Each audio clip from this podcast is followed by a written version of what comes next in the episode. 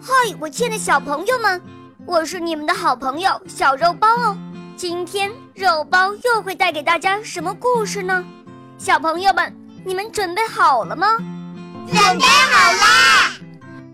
那么，我们的故事就要开始喽。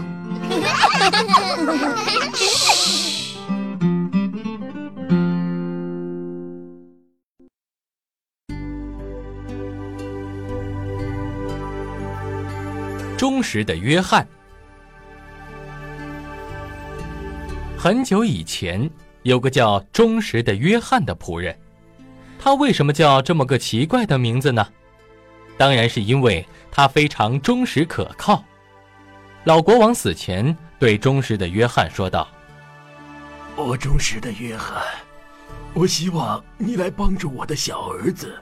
如果你答应了，我才能安心的死去。”我愿意付出生命去守护他。啊，还有一件事，我死后你要小心王宫里那间挂有金乌公主画像的房间，一定不能让我儿子进去。如果他进去了，以后会遇到很多危险。放心吧，我发誓一定不会让他进去。这样，老国王安然地躺在枕头上死去了。老国王被安葬之后，忠实的约翰把老国王临终前的一切嘱托和自己的誓言都告诉了年轻的国王。我一定会忠实的执行自己的诺言，对你就像对你的父亲一样忠诚不二，即使献出自己的生命也在所不辞。年轻的国王哭泣着说：“我永远也不会忘记你的忠心。”忠实的约翰。带着年轻的国王，把王宫全部都看了一遍，唯独挂着画像的那间房子没有打开，像有什么神秘的力量在吸引着年轻的国王。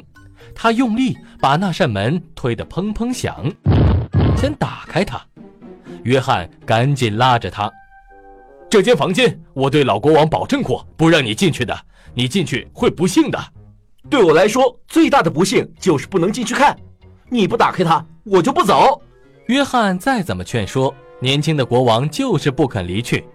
他只好掏出叮叮当当一大串钥匙，很不情愿地打开了房门。国王看到画像上的公主那么美丽，竟然激动得昏倒了。约翰赶紧将她扶起，心想：天哪，不幸已经降临了，这可怎么办呢？当国王被救醒后，第一句话竟然是：“那画像上美丽的少女是谁呀？”“那是金乌国王的女儿。”“我爱上她了，哪怕是冒着生命危险，我也要去找她。”“约翰，我忠实的朋友，你必须帮助我。”“我当然会帮助您。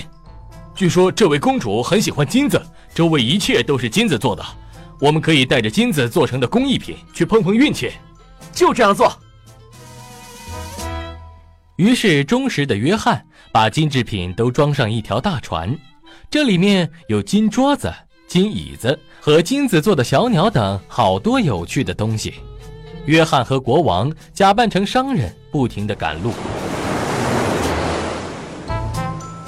到金屋王国后，约翰带了一些金制品进宫去见公主。公主看过他带的金制品，非常兴奋。漂亮了，我要把它们全买下。可我只是一个仆人，我带的这些和主人放在船上的比，根本算不了什么。那带我到你们的船上去吧，我要亲自看看那些货物。约翰高兴地带着公主上了船。等公主一进船舱，他就命令：“立马开船，全速前进。”公主高兴地把所有东西都一件件看过去。根本没有发现船已经起航了。几个小时后，公主看完了所有东西，准备回家时，发现船正在茫茫大海上。啊！天哪！我被骗了，被一个商人拐走了。我宁可死去。国王拉住了公主的手。我不是一个商人，我是一个国王。用这种骗你的方法把你带出来。是因为我非常非常的爱你。金乌公主了解一切，也爱上了国王，并且愿意嫁给他做妻子。一群人开心地准备回国举行婚礼，但是在船上，忠实的约翰却发现了一些事情。国王将会陷入什么样的不幸？接下来到底发生了什么呢？